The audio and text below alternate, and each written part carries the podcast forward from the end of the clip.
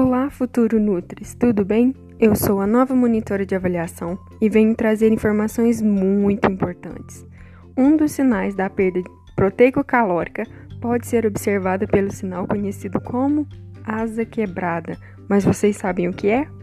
Bom, é quando se tem atrofia da musculatura temporal, que é esse músculo que fica bem na lateral do nosso rosto e que a gente sente quando mastiga mas também junto à perda da bola de adiposa de Bichot, que fica bem na bochecha. Mas lembrem-se, esses sinais eles aparecem dos dois lados do rosto, porque se for de um lado só, as causas podem ser outras.